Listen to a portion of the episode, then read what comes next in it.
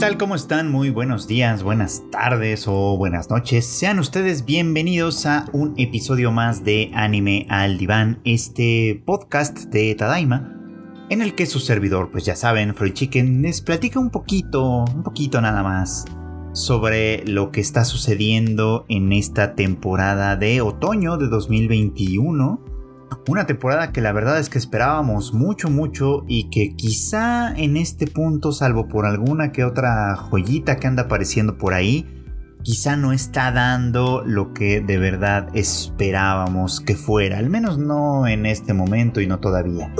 Pero bueno, pues para entrar ahora sí en tema, eh, pues ya saben como cada semana que platicamos sobre el acontecer de las distintas series de anime y los temas que van tocando y en, obviamente siguiendo a tono con lo que venía diciendo de que pues probablemente no ha sido la temporada que esperábamos que fuera, pues quiero hablar un poquito de una de las series más esperadas, de las que probablemente está entre las más vistas, pero que seguramente quienes la están siguiendo pues ya habrán notado que quizá no está dando el ancho de lo prometido, o por lo menos no de lo prometido en el primer episodio. Estoy hablando de Tact Opus Destiny, una de las series pues más relevantes creo yo de esta temporada, sí, una coproducción de los estudios Mappa y Madhouse, eh, una historia original además, eh, no es adaptación de ninguna otra, pues de ningún otro medio, así que pues en, sí pues tiene muchas cosas a su favor que, que la hacen una de las opciones más interesantes y que pueden ver ustedes en Crunchyroll. Como ya habíamos platicado en otro momento, pues esta serie gira en torno a un mundo post-apocalíptico, en un futuro, digamos, en el que después de que cayeron eh, primero pues unas, eh, unas piedras preciosas quizá eh, del cielo que tenían características pues muy muy particulares que y que a, cuya avenida después siguió otra muy diferente eh, eh, de la que nacieron pues unos seres como extraterrestres destructivos etcétera que son atraídos aparentemente por la música. Esa parte todavía no me queda muy clara. Eh, pues las primeras piedras las piedras más brillantes generaron un, tipo de arma para defendernos que se llama muchikato y que pues para funcionar de la manera más eficaz y correcta en la lucha contra los D2, es decir, estos otros extraterrestres que dominan a la, Tierra, digamos, eh, pues es necesaria la relación, el vínculo, pues que existe o que pueda existir entre una mochicato y un conductor, ¿no? En este caso, pues estamos siguiendo la historia de un par de ellos, por supuesto, ¿no? De Tact eh, que es el hijo de un, pues, de un famoso músico y que pues durante toda esta invasión de los D2 pues permaneció encerrado en casa tocando el piano simplemente para sí mismo porque pues eh, al, ser la música una de las cosas que atrae a los D2 pues termina, eh, termina siendo una cosa como prohibida.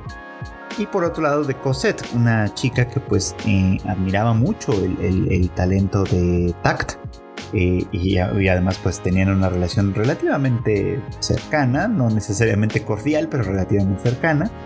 Eh, y que bueno, pues después de un sorpresivo ataque de los D2, ella despierta eh, de manera muy eh, pues sucinta, digamos, como, como una mochicato y Tact se convierte en su conductor, ¿no? En una relación como muy íntima hasta cierto punto que tienen ellos, e, ellos en, este, en este par de funciones. No digo íntima en el sentido de que sean cariñosos o afectuosos, en realidad hasta pareciera como que se llevan un poco mal, sino más bien en el, en el hecho de que eh, eh, pues básicamente lo que ella hace, las acciones que ella hace como Muchikato, afectan directamente el cuerpo de, de Tact, de tal manera que este, bueno, pues la, eficacia de, en, sus actividades, pues obviamente los implica a ambos.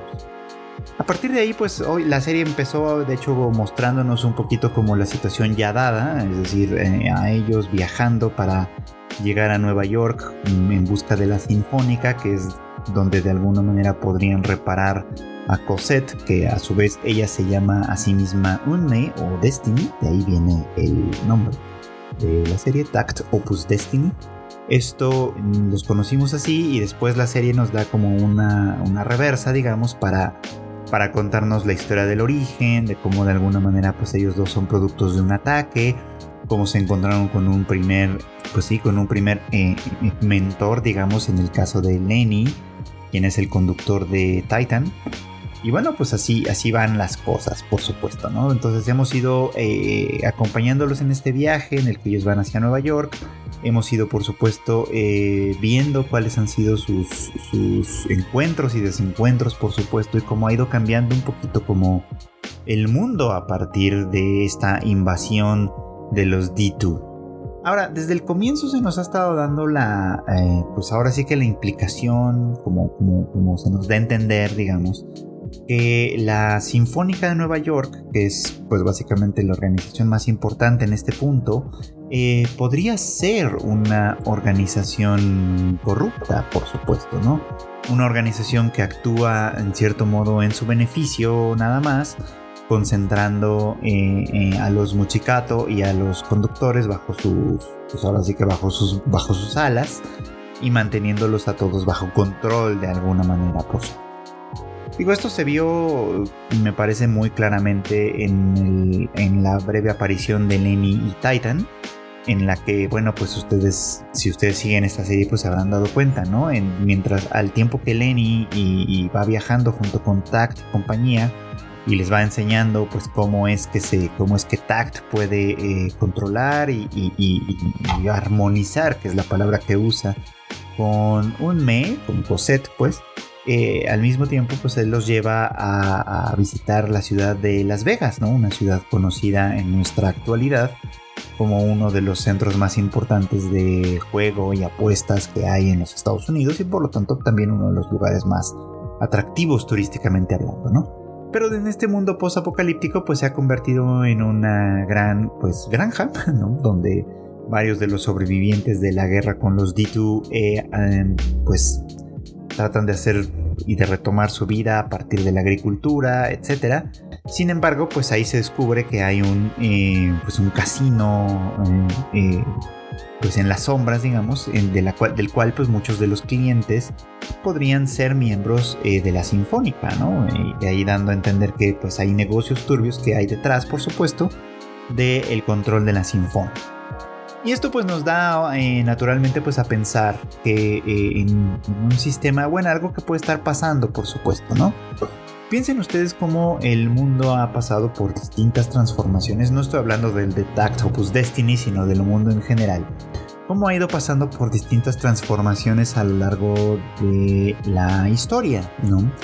Y en todos los casos, independientemente de su ideología de fondo, ya sea económica, social, eh, política o religiosa o una combinación de todas estas, al final del día lo que sucede casi siempre es que una élite eh, se pone como a la cabeza de este mundo, del mundo sea como sea, y le gobierna, pues, ¿no? Y al gobernarlo, obviamente, pues para para mantener eh, su propio poder, pues esto, pues de lo que se trata básicamente es de mantener eh, al mundo tan sin cambios como sea posible. Y traigo esto un poco como a colación porque a mí me da la impresión de que eso es lo que comienza a suceder, digamos, ¿no? En Tactopus Destiny, así como lo vamos viendo, ¿no?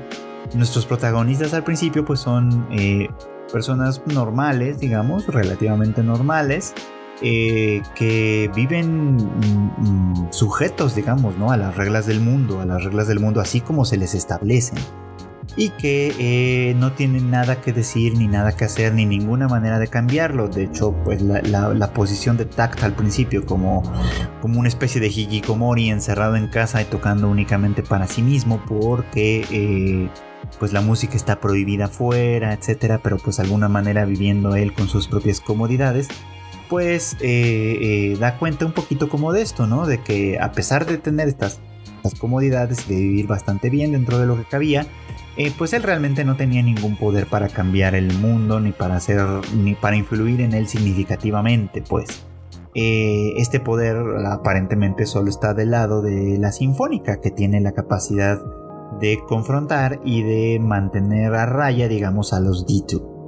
Ahora, pues por supuesto que, la Sinfónica es quien da las órdenes, la Sinfónica es quien impone las prohibiciones, quien de alguna manera puede hacer cambios en la política y obviamente por lo tanto en la conducta de la gente, etcétera. Y por supuesto que pues Aquí parece que a ver, hay algo como turbio, ¿no? Los D2 de pronto no aparecen en todas partes, de pronto pareciera como que están bajo control en ciertas circunstancias, en otras ciertas no tanto, en fin. Al final de cuentas, quien tiene la capacidad de controlar algo que afecta a todo el mundo, adquiere un poder político muy muy importante y ese es creo yo un poco como el tema de fondo de al menos hasta ahora de Tactopus Destiny.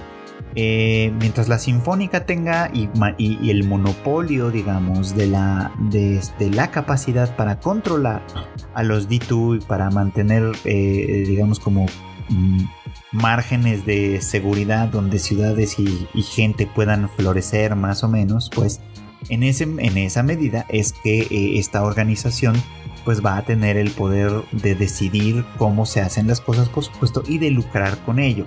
Esto es algo que hemos visto repetido eh, en innumerables ocasiones en distintas, eh, pues en distintas formas, digamos como de cultura popular, ¿no? No es nada nuevo para nosotros. A mí me vienen a la mente dos ejemplos, por ejemplo, eh, bueno, la, la, la, compañía Umbrella, Umbrella Corporation en, en Resident Evil, como la única organización que aparentemente logra mantenerse funcionando aún después del apocalipsis zombie y por lo tanto se convierte en la máxima organización política a nivel mundial, por ejemplo.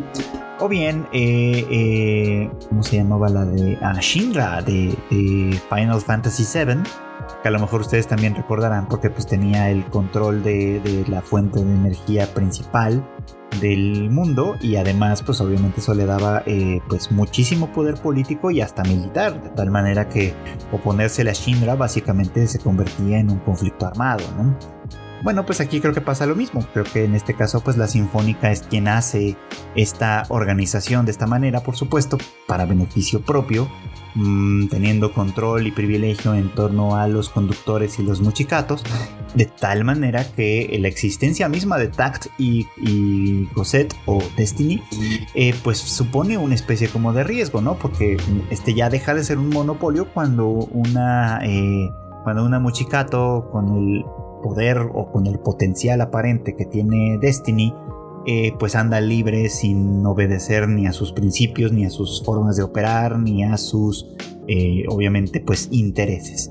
Así que creo que en el arco que viene, en el arco este en el que también vemos un, pues un tren y el transporte de una de estas piedras negras, ahora ya no recuerdo cómo se llaman, eh, y que aparentemente pues hay algo turbio oculto detrás de esto, pues parece que vamos a tener oportunidad de conocer un poquito más sobre cómo está funcionando esto. Eh, esto, por supuesto que es interesante y tiene algunos puntos que vale la pena destacar. Pero por el otro lado, eh, creo que la, quizá la manera de narrarlo, quizá el hecho de que los personajes como Tact y, Cosette después de esta transformación se han vuelto pues particularmente antipáticos. Eh, me hace un poquito como difícil eh, eh, em, empatizar con ellos, pues, ¿no? O sea, siento como que no, no, se han vuelto personajes muy, muy planos. De, el chiste este de que Cosette identifica a los D2 y rompe las paredes de donde sea que está, pues la verdad es que no es tan gracioso porque la única que lo padece es esta chica que va con ellos.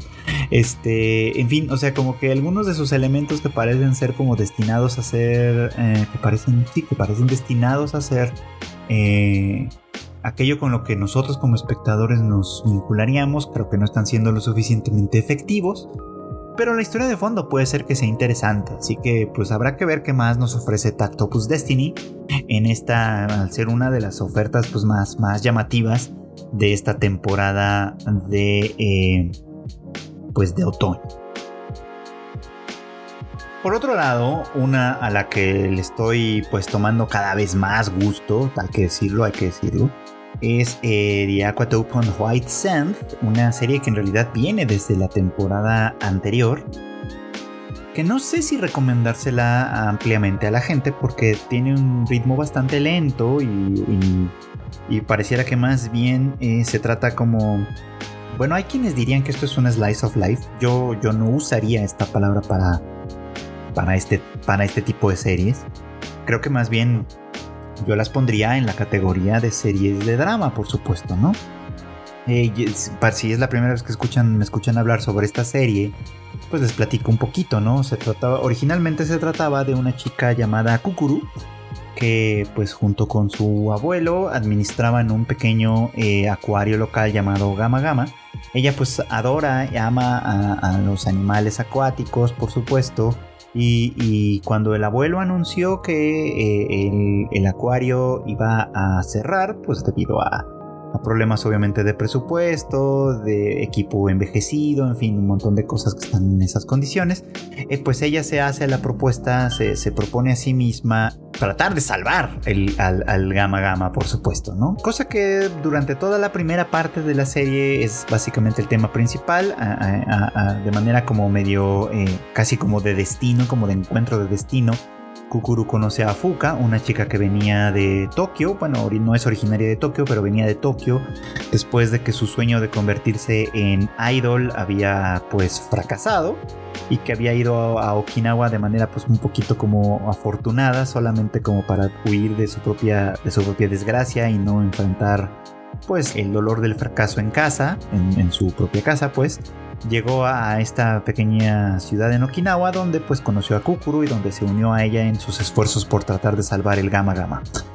En la primera mitad pues obviamente vemos como ambas eh, eh, trabajan pues con muchas ganas para lograr este objetivo sin conseguirlo desde luego, ¿no?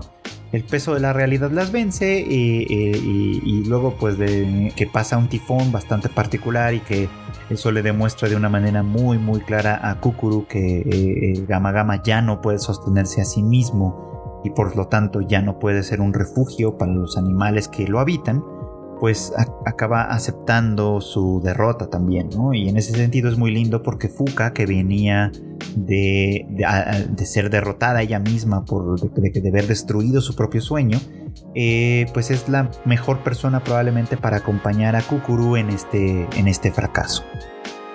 Y bueno, pues de ahí en adelante la, la serie avanza, avanza de una manera muy interesante porque también desde la primera mitad se nos va anticipando la existencia de un nuevo acuario que se está construyendo, un acuario con que viene obviamente pues fuerte, con un enorme presupuesto detrás, y con pues obviamente el interés en, de convertirse en uno pues en uno de los más importantes del país probablemente que es el Tingara. Eh, eh, pues esto se nos viene mostrando obviamente desde la primera desde la primera mitad y para la segunda mitad, pues todos los empleados de Gama Gama, por recomendación del abuelo, quien era un criador muy muy reconocido en el medio de los acuarios, él, recomienda a todo su staff al, Tingara, incluida a su propia eh, nieta Kukuru, y todos encuentran espacio, digamos, en este nuevo, eh, en este nuevo acuario. Eh, la mayoría lo toma en términos generales bastante bien. Este, para ellos es una nueva oportunidad de seguir trabajando, de seguir funcionando, digamos, como eh, como miembros activos de la sociedad en un acuario más grande, etcétera, con sus propias particularidades personales, por supuesto, ¿no? Pero eh, Kukuru, que es pues nuestra protagonista principal aquí, eh, tiene un revés en este, eh, eh, digamos, en este cambio, porque pues en vez de, de, integrarla al Tingara como una criadora, que era lo que ella esperaba hacer, estar en contacto con los animales y estar trabajando desde ese punto de vista, el dueño del nuevo acuario la asigna al departamento de ventas, ¿no? en un lugar donde está pues a las órdenes de un subdirector bastante, bastante rudo, de pocas palabras, eh, que, es muy duro con ella además, ¿no? Eh, la decisión de ponerla en este lugar pareciera como, como, que para Kukuru es, eh, es una cachetada, ¿no? Ella por supuesto que quería dedicarse a una cosa completamente diferente, pero puedo ver de dónde viene la decisión, por supuesto, ¿no? Ella eh, había funcionado antes un poquito como, como directora suplente, digamos, ¿no? Esto quería decir, pues, que ella estaba a cargo de, de, hacer operar el, Gama Gama, el, pequeño acuario, en todas sus facetas, ¿no? En todo su trabajo, desde el, desde el trabajo de, la crianza y el cuidado de los animales, por supuesto, su alimentación, etcétera, hasta los asuntos administrativos del lugar, por supuesto, ¿no? En un lugar pequeño, pues obviamente pues eh, eh, el trabajo es relativamente menor, aunque para una sola persona seguramente era bastante. Eh, obviamente tenía staff y tenía gente que le, ayudaba en, las cosas más importantes. Y obviamente pues estaba Fuka y estaban pues varias otras personas que estaban ahí, por supuesto, ayudando. Pero pues al final de cuentas ella conocía todo de fondo. Y, y ella sabe, porque al final del día esa fue su tragedia, que si un acuario ya no es capaz de, atraer más visitantes, de atraer el interés del público, de movilizar pues a la gente, ¿no? Para que le visiten, pues cada vez le va a ser más difícil sostener. Sostenerse en todos los sentidos, tanto como eh, pues, el edificio, las máquinas, todo, todo esto que necesita muchísimo trabajo, obviamente, y muchísimo dinero, eh, como pues sostener a los animales que lo habitan y por supuesto sostener el estilo de vida de la gente que está ahí. Así que pues básicamente el hecho de que Kukuru esté en ventas eh, tiene que ver básicamente con esto, ¿no? Con que ella conozca un panorama mucho más amplio el de la crianza de animales, etcétera, eh, es, muy muy importante y, tan importante que pues básicamente si este eslabón fracasa, pues todo lo demás se viene abajo, ¿no? Es, una cosa muy muy importante desde este punto de vista, por supuesto. Eh, en este caso, en, esa situación, por supuesto, pues Kukuru eh, ha, tenido que enfrentar a varios retos, ¿no? Desde el hecho de pues, no conocer tanto el trabajo de fondo, el estar apartada de las cosas que más amaba de los acuarios, por supuesto, eh, y obviamente tener que lidiar con las eh, pues, necesidades y tal que ella comprende muy bien de otras áreas, sin embargo, pues tener que oponérsele a ellas de pronto porque las necesidades del departamento de ventas pues de pronto se vuelven mm, primordiales en algunas circunstancias, desde luego, ¿no? Creo que hasta ahora lo ha hecho bastante bien. Pero aquí creo que uno de los puntos importantes también tiene que ver con su relación con Chiyu, una chica eh, a quien Kukuru conoció eh, desde su época de Gama Gama porque eh, el dueño de Tingara la envió a Gama Gama pues básicamente para tener como una capacitación, digamos, ¿no? Hay que decir que Chiyu llegó a este lugar con pues con cierta hostilidad, ¿no? Ella tenía la, esperanza y la expectativa de aprender de uno de los creadores más eh, reconocidos, es decir, el abuelo de Kukuru, eh, y, que esto le sirviera como un boost, como un, como un empujón, digamos, como a su propia carrera como creadora, ¿no? Como creadora de acuario. Eh, el problema es que pues se encuentra con un acuario ya prácticamente en ruinas, con este criador que ya no hace mucho de ese trabajo, que parece más interesado de alguna manera en otro tipo de cosas que, casi parecen más metafísicas, creo yo, y con una eh, pues directora suplente que en el, caso de Kukuru, que pues es bastante arrogante obviamente y que tiene otras cosas en la cabeza, ¿no? Como tratar de salvar el Gama Gama. Este desencuentro que tienen Chiyo y Kukuru en, este en esta primera instancia parte pues obviamente de que sus perspectivas eran diferentes. Para Chiyu era evidente que Kamagama tenía que cerrar y no había nada más que hacer ahí. Y para Kukuru este, la, situación era casi de vida o muerte. Entonces mm, obviamente no iban a coincidir de ninguna manera.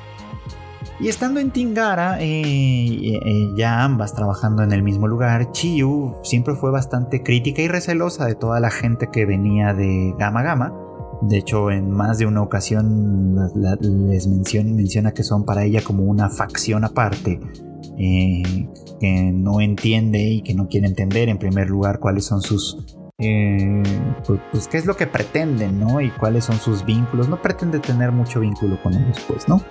Eh, para su, no diría que desgracia, sino como más bien para ir cambiando un poco como su opinión, cuando Fuka vuelve y es eh, contratada como criadora y asignada al área de los pingüinos, igual que Chiyu, eh, pues Chiyo tiene la oportunidad de ver que, la gente de Gama Gama no es necesariamente como ella pensaba.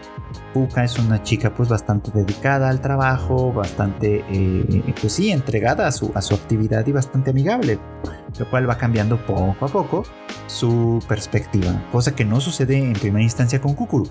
Ahora, aquí lo interesante de todo esto es que llega un momento en el que hay una, pues una emergencia, digamos, ¿no?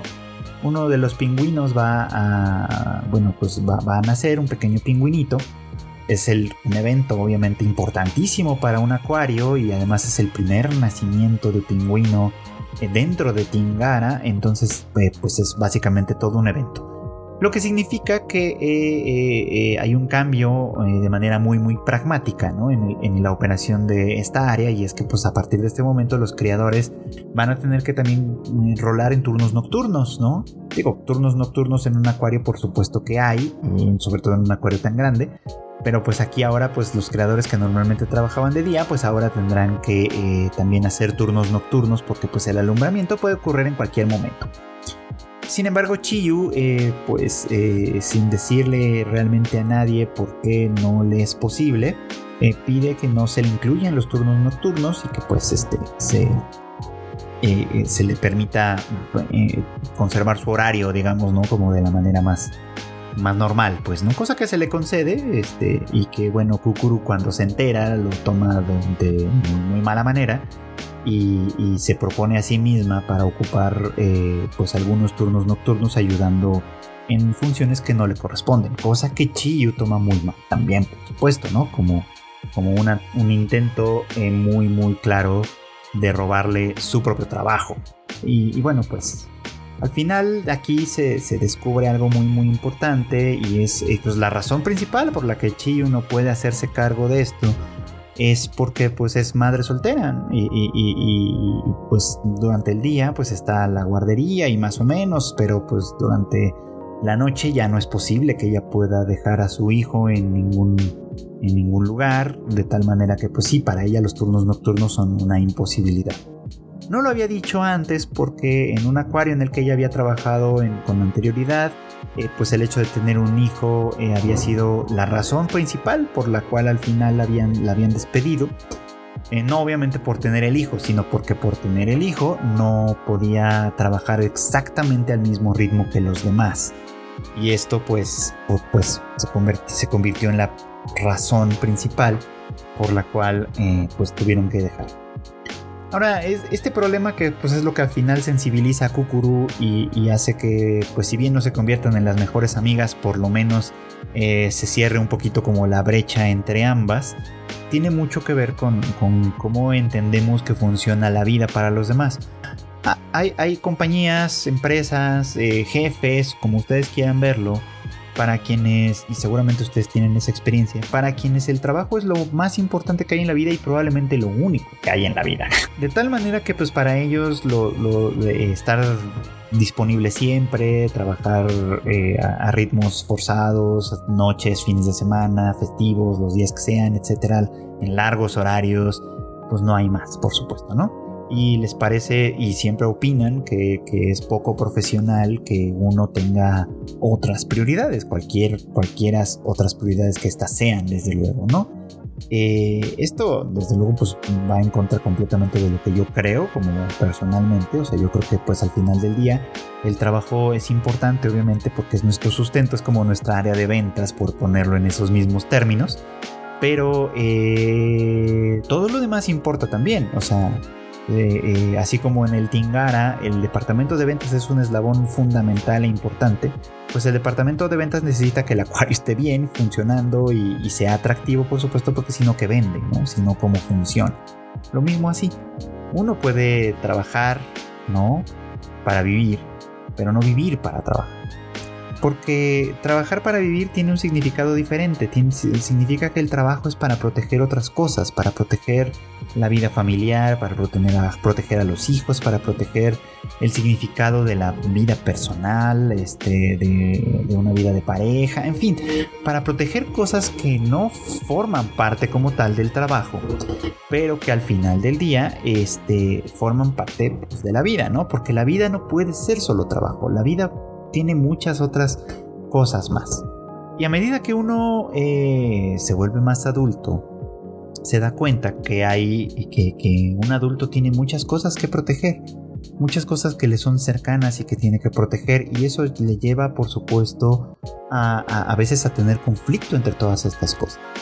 Chiyu de hecho pues tiene justo el caso, ¿no? O sea, ella ama su carrera como creadora, por eso fue tan y ha sido tan crítica de la postura de Kukuru que desde el punto de vista de Chiyu es infantil, este, porque, porque ama su carrera, pero al mismo tiempo ama también a su hijo y no puede eh, eh, eh, ponerlos en conflicto, ¿no? No puede decir esto es más que lo otro, ¿no? Necesita de ambas cosas para que su vida tenga equilibrio. Y siempre había pensado que Kukuru no tenía nada de eso, a final de cuentas pues era una niña de preparatoria jugando a ser la directora de un acuario desde su punto de vista y desde ese punto de vista tenía toda la razón. Nosotros empatizábamos por supuesto con Kukuru porque la veíamos como desesperadamente trataba de mantener un sueño, ¿no? Y como muchas de estas historias en anime se tratan a final de cuentas de personas que se esfuerzan y triunfan con la ayuda de su, de su gran esfuerzo y su amistad, pues, ¿no? Y, y consiguen superar obstáculos y crear milagros y etcétera. Bueno, pues en este caso no iba a suceder de esta manera, por supuesto, ¿no? Esta es una serie un poco más realista dentro de lo que cabe. Sí tiene sus dos que tres dejos de fantasía que empezaron de hecho a desaparecer, pero en principio es una serie muchísimo más realista, ¿no? Una serie que tiene que ver con crecer, con entender que la realidad que uno vive no es la realidad de otros, con tratar de ser de verdad más eh, amable, comprensivo y empático con los otros. Y obviamente pues eso tiene mucho que ver con el vínculo con los seres vivos. Así que pues es una serie bastante recomendable. Les digo, tiene un ritmo más lento que a lo mejor a lo que en general se está acostumbrado, pero me parece mucho que el tema que, el tema que va tratando de fondo es bastante bueno y, y en ese sentido vale muchísimo la pena. Y bueno, pues continuemos platicando un poquito más sobre Mieruko-chan, una de pues las series que pues, creo que han dado algo de que hablar esta temporada por su peculiar combinación de terror, mm, más o menos, eh, y fanservice también más o menos, algo como muy peculiar, ¿no? que, que, como que no termina de funcionar para mí del todo. Creo que es un poquito una combinación extraña. No entiendo muy bien qué es lo que quieren lograr con ello. Pero bueno, si es de nueva cuenta la primera vez que me escuchan, esta es la historia de una chica que súbitamente empieza a ver eh, espectros, apariciones, digamos, ¿no? Y, para evitar de alguna manera tener contacto con ellos, este, ella hace como que, como que no puede verlos, ¿no? Y aunque los espectros son bastante insistentes en, intentar que ella reconozca que los puede ver, esto, eh, ella a final de cuentas se mantiene firme en, su propósito de no reaccionar tanto, pues, ¿no? Como, tal. Ahora, eh, a lo largo de los ya varios capítulos que lleva, que me parece que ha sido en general un poco como lento, pero en negativo, es decir, mm, a mí comienza a parecerme un poquito aburrida la, la manera en la que se nos presentan las circunstancias, este, o sea, yo ya sé que ve espectros, yo ya sé que de alguna manera a veces ella no quiere verlos y lo hace como con mucha inquietud. Entonces el suspenso de las primeras veces de, de qué iba a ver y si iba a haber algo, pues se ha ido perdiendo poco a poco, ¿no? A lo mejor ayudaría si los espectros tuvieran diseños un poquito como más interesantes. No es que sean malos, pero creo que podrían ser. Ni, bueno, ni siquiera sé cómo serían más interesantes, pero creo que su fórmula narrativa de alguna manera se está volviendo un poco cansada para mí. Pero por fortuna poco a poco están introduciendo cosas interesantes al respecto. Por ejemplo, cuando ya les había platicado antes, ¿no? De la escena de los gatitos, que había sido eh, una de las, de las que nos demostraba que esto de ver espectros tenía algunas características, algunas cualidades particulares. Por ejemplo, no le permitía ver algo más sobre la naturaleza de las personas a partir de los espectros que se le acercaban. Y bueno, por otro lado también tenemos la oportunidad de ver algunos espectros que eh, no lucen mal. En una escena anterior, por ejemplo, nos enteramos, pues así de una manera un poquito sorpresiva, que el papá de Miko-chan, la, la protagonista, pues había fallecido, ¿no? Este, eh, en realidad la serie nos lo presenta como un miembro más de la familia que está ahí sentado, que habla y etcétera. Sí llama la atención que nadie interactúa con él como tal, sino que él pareciera como que solo tercia en las conversaciones. y al final resulta pues que en realidad está muerto, ¿no? Y que, lo, que Miko ve y escucha pues es un espectro de su papá que no se ve como un espectro, sino que más bien pareciera pues que el papá vivo está ahí, ¿no? Eh, no sabemos si, si, esto es una peculiaridad del papá de Miko o de todos los espectros, pero el chiste es que esta aparición parece cambiar un poquito las cosas para ella, ¿no? Y, y aunque los espectros siguen siendo aterradores, desde su, pues ahora sí que desde su posición, ella comienza a darse cuenta que, que sus apariciones pues quizá tienen un sentido y un propósito. Y ahí es donde las cosas pueden tornarse interesantes o más interesantes para mí, creo yo.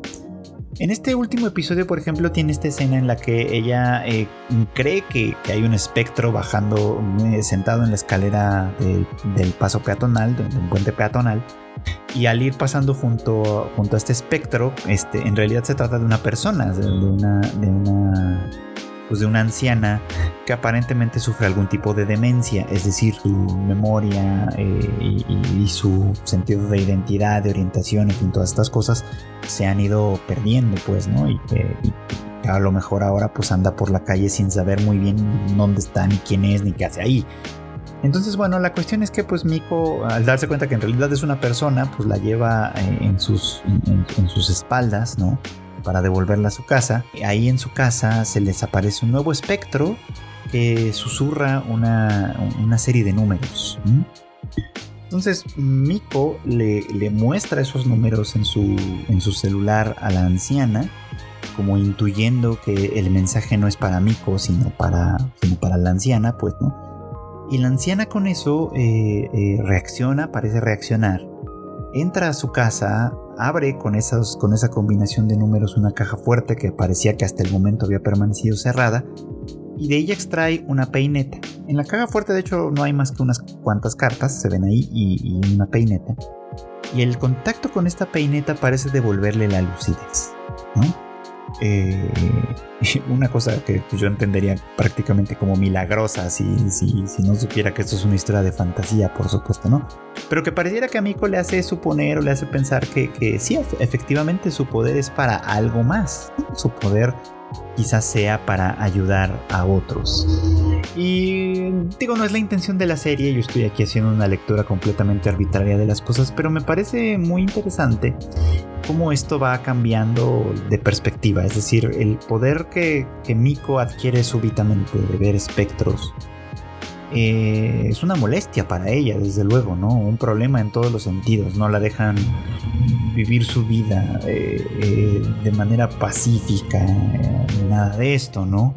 estar en contacto con este mundo espiritual, pues más que darle a ella un extra en un principio, pues la, la aterra, ¿no? La, la, la vuelve pues el foco de una atención que ella no, que ella no espera. Pero a medida que va entendiendo un poco más su poder, que esto es muy interesante, va dándose cuenta de cosas. Como ya decía hace un rato, va dándose cuenta de que la naturaleza de las personas, la naturaleza espiritual, digamos como de las personas, se puede percibir a partir de los espíritus que les rodean.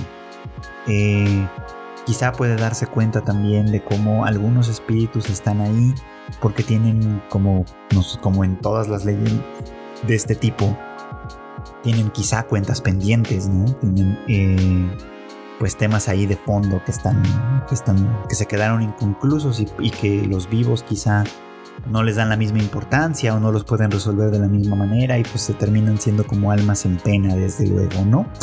Y en fin, una gran serie de cosas que pueden estar sucediendo, ¿no?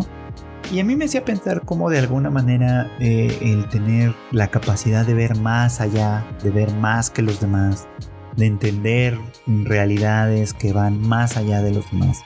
Tiene que traducirse o debería traducirse, así como Miko lo hace en este punto, en una capacidad para ayudar más a los demás también, por supuesto, ¿no?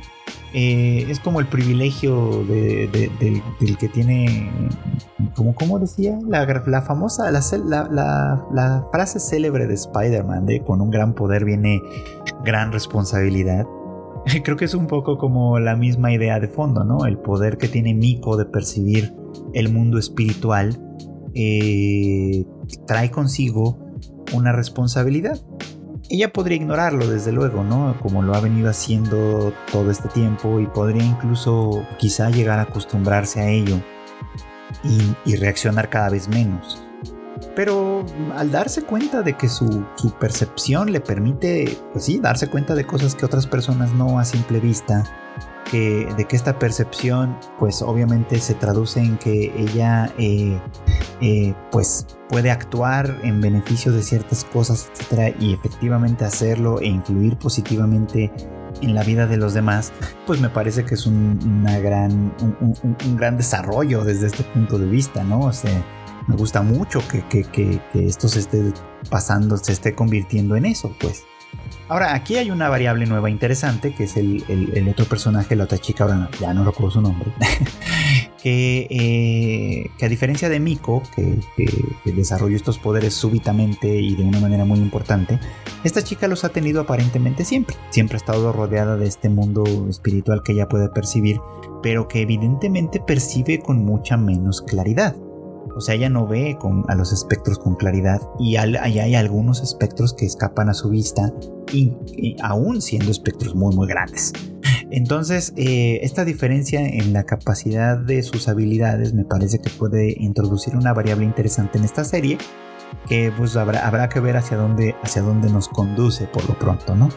Así que por lo pronto a mí me hizo pues sí pensar en esto, ¿no? Como de alguna manera sí, con un gran poder puede venir una gran responsabilidad.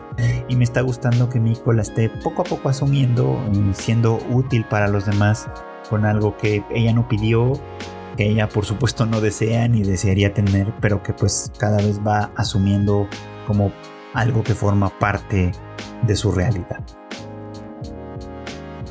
quiero finalizar de nueva cuenta con pues la serie polémica de la temporada que es Comi Can't Communicate. Eh, una serie que está pues emitiéndose a través de Netflix con unos cuantos episodios de retraso y que esta semana generó bastante eh, mm, bastante revuelo por las decisiones de traducción de Netflix en Latinoamérica por lo menos en la que decidieron poner pues lenguaje inclusivo en el tema eh, pues de Comisan, ¿no? Bueno, en el tema del personaje de Najimi, que bueno, pues tiene sus peculiaridades. Ya en algún hilo en Twitter que escribí hace un par de días, eh, pues pongo mis, mis percepciones y mis opiniones sobre el tema del uso de este lenguaje inclusivo y sobre su uso en una traducción, sobre todo considerando que el lenguaje inclusivo como tal no existe en japonés, no porque no pueda, no porque no exista la necesidad, que ese es el punto, eh, sino porque pues la, naturaleza misma de, ese, de cómo funciona ese idioma lo hace un poco como innecesario a diferencia del español donde puede tener otro tipo de necesidades. Pero bueno, ese es un tema que me queda claro a partir de las conversaciones que tuve con distintos personajes del internet que hay mucha gente que no está preparada para esa conversación literalmente es decir no, no son completamente incapaces de entender ni siquiera sus propios argumentos, mucho menos de intentar eh, defender un idioma que luego ni siquiera ellos mismos usan bien. Pero bueno, el punto no va por ahí, el punto de lo que quería decir en este podcast no va tanto por ahí, eh, por el tema de la traducción de Netflix, sino por el tema de la representación. Eh, Najimi es un personaje que pasa de género femenino a género masculino a conveniencia y, y, por motivos principalmente de comedia aparentemente, ¿no? Digo, a mí me falta mucho más por conocerle a este personaje, pero en esta primera presentación justamente lo tenemos así, ¿no? Tadano lo, lo, le, considera pues una, una opción para, pues, para convertirse en el amigo número 2 de Komi, y dado que pues Najimi es una persona sumamente sociable, que, que, tiene amigos de todos lados, que se lleva bien con todo el mundo, es, pues es como hiper sociable, ¿no? Y cuando Tadano lo presenta frente a, a Komi, eh, pues eh, dice, ah, bueno, ella es...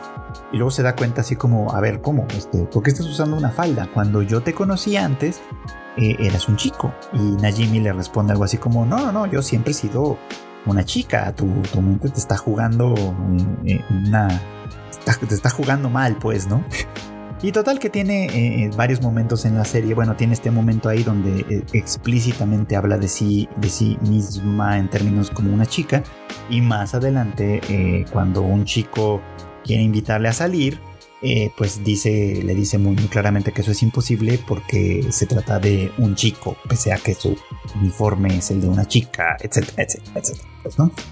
Eh, y bueno, pues esto me lleva un poquito como de vuelta a la conversación que teníamos en Twitter, donde pues algunas personas me decían, es que Najimi no, no, no tiene un género específico, ella es hombre o ella o él es hombre o mujer, dependiendo de, la necesidad. Y es más, hasta la wiki, me, me citaron a la wiki como si fuera una autoridad.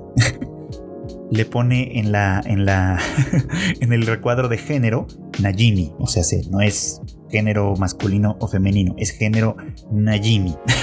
Esto tiene un nombre más serio para nosotros que pues podríamos llamar como género fluido, es decir, las personas que se sienten cómodas con uno o con otro o con ninguno o con una mezcla de ambos o etcétera, etcétera. Puede haber mil variaciones, ustedes llámenle como ustedes quieran, por supuesto, ¿no? Y me llamaba la atención porque pues al final de cuentas es un tema de representación. O sea, esto es algo que, que, si bien no parece ser todavía una norma, ni una generalidad, ni algo demasiado común, esto es algo que existe. La gente que no se identifica siempre con los aspectos masculinos o con los aspectos femeninos del género. Y aquí vale la pena pues hacer una distinción, ¿no? O sea, eh, muchas veces dicen eh, que solo existen dos géneros, ¿no? El masculino y el femenino y no puede existir nada más. Y insisto, esto es un problema del idioma español, ¿no? El idioma español le asigna género a las cosas, a cosas que no tienen sexo, ¿no? O sea, la parte sexual, digamos, es muy clara en términos de, o suele ser muy clara en términos orgánicos, ¿no? Hay personas que nacen con las características masculinas de sexo y hay personas que nacen con las características masculinas, eh, perdón, femeninas del sexo. Y hay algunos pocos que nacen con ambas características también, por supuesto, ¿no? Eso también existe en la naturaleza. Es normal. Eh, o sea, es normal en el sentido de que existe, pues no, no ninguna otra cosa. Y el idioma español eh, funciona de tal manera que le asigna género a cosas que no tienen sexo. Ese es un problema. Y por lo tanto, cuando hablamos de género fluido, pues hay quienes están considerando necesario eh, desarrollar lingüísticamente hablando una palabra o palabras que definan algo que no caiga ni en uno ni en otro, que no sea binario, por así decirlo, pues. Y creo que Najimi funciona justo como en ese sentido, ¿no? De tal manera que, eh, pues a veces es eh, un personaje masculino, a veces es un personaje femenino, a veces puede no ser necesariamente ninguno, ¿no? O sea, puede eh, actuar de una manera o de la otra sin, digamos, como sin necesariamente funcionar muy, muy específicamente en un solo sentido. Esto al final del día creo que tiene que ver, insisto, con un tema de representación. Eh, muchas personas de, la comunidad pues trans, eh, de géneros no, normativos, etc., eh, han pues, muchas veces señalado que en la cultura popular de todos lados, este, no solo la japonesa, en cualquier las personas como ellos han sido representados solamente de maneras muy muy específicas, es decir, en términos casi siempre cómicos o en papeles muy muy específicos. Eh, Gabriel, que es pues, mi compañera de, en, el programa de radio que tenemos en Sálvame Radio, que, y ella es, ella es una persona trans, por supuesto, me, decía que sí, efectivamente, ¿no? Dice, la sociedad muchas veces nos dice a las personas trans, o de género fluido, o como tú quieras, que, que, no tenemos ningún problema, ¿no? Que, que la sociedad nos acepta. Y dice ella, sí, nos acepta siempre y cuando estemos circunscrites usando esta expresión muy adrede, a ciertas, eh, eh, pues a ciertos rubros, por ejemplo, ¿no? Está bien que seas trans si eres peluquera, por ejemplo, ¿no? Si eres prostituta. Eh, no está bien si eres directora de una escuela, no está bien si eres profesora universitaria, no está bien si eres médico, no está bien si eres muchas otras cosas, por supuesto, ¿no? Eh, en la televisión está bien si eres un recurso cómico, como aparentemente lo es Najimi, aunque para decir verdad, aquí en esta escuela parece que todo es un recurso cómico. Pero bueno, está bien si eres un recurso cómico, porque eh, esa es una función para la que la sociedad está dispuesta a aceptarte nada más. Pero no está bien si quieres tener un papel más serio, si quieres tener un papel que de verdad represente los, las problemáticas que pueden surgir para alguien con estas características. En ese sentido creo que de hecho, eh, eh, al menos en primera instancia, un papel más justo de representación lo está haciendo el personaje de Ryuji en Blue Period. bueno, pues ya en otro momento hablaremos más de esto. Pero, eh, pero sí, o sea, me parece que por ejemplo en el caso de Komi-san y del personaje de Najimi, pues es una de estas representaciones a las que más bien estamos más o menos acostumbrados. Una representación cómica que parece más bien como de astucia, eh, de, en el que el personaje pues juega un poco aquí y allá porque le conviene y no porque realmente represente una problemática eh, que tenga que ver con su identificación personal y con su relación con, mm, pues, con la sociedad, básicamente, con el mundo, ¿no?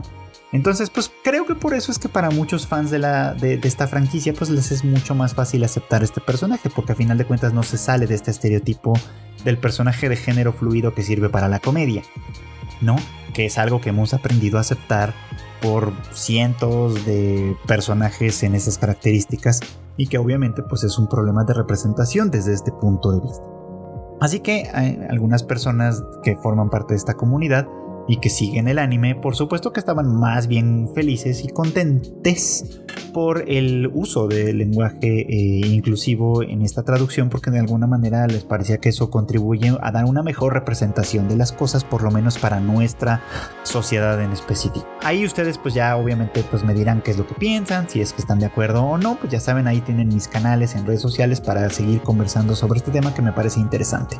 Y si les parece, si quieren saber exactamente qué pienso desde el punto de vista de la traducción, pues ahí tengo un hilo en mi cuenta de Twitter en el que explico más o menos qué es lo que creo que pasa ahí, si pudo haber habido otras soluciones posibles a este problema y si al final del día considero que esta sea una traducción correcta o incorrecta. Pero bueno, pues eso es todo por hoy. Muchísimas gracias, como siempre, por acompañarme en este, en un nuevo episodio de Anime al Diván. Pues ya saben que a mí, como ya mencioné hace un minuto, me pueden encontrar en todas mis redes sociales como Freud Chicken. Eh, ahí añádanme, platiquen conmigo, este, eh, denme sugerencias, quéjense, lo que ustedes quieran. También, obviamente, invito eh, pues a la comunidad que me sigue a escuchar los otros podcasts que tenemos en la familia de Tadaima, es decir, el Bits and Bytes de eh, Chris, donde se habla siempre de las noticias y el ranteo del mundo de la tecnología, eh, gadgets y todas estas cosas, ya saben.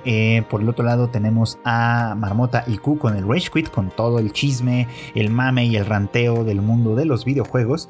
Y finalmente a Kika con el Shuffle, eh, en el que pues ella da sus grandes, grandes recomendaciones en cuanto a películas, series, etcétera, etcétera. Eh, por mi parte, pues no queda más que agradecerles como siempre a todos los que me hacen el favor de escucharme, que me escuchan en México, en América, en muchos países de América Latina y también recién me entero que pues por ahí hay alguno que otro descuidado que me escucha en países tan lejanos como Noruega eh, y por supuesto a los amigos de Japón que también me hacen el favor de escuchar este podcast. Muchísimas, muchísimas gracias. Por mi parte me despido y pues los invito a que me vuelvan a escuchar en dentro de una semana en el siguiente anime al. Bye chi.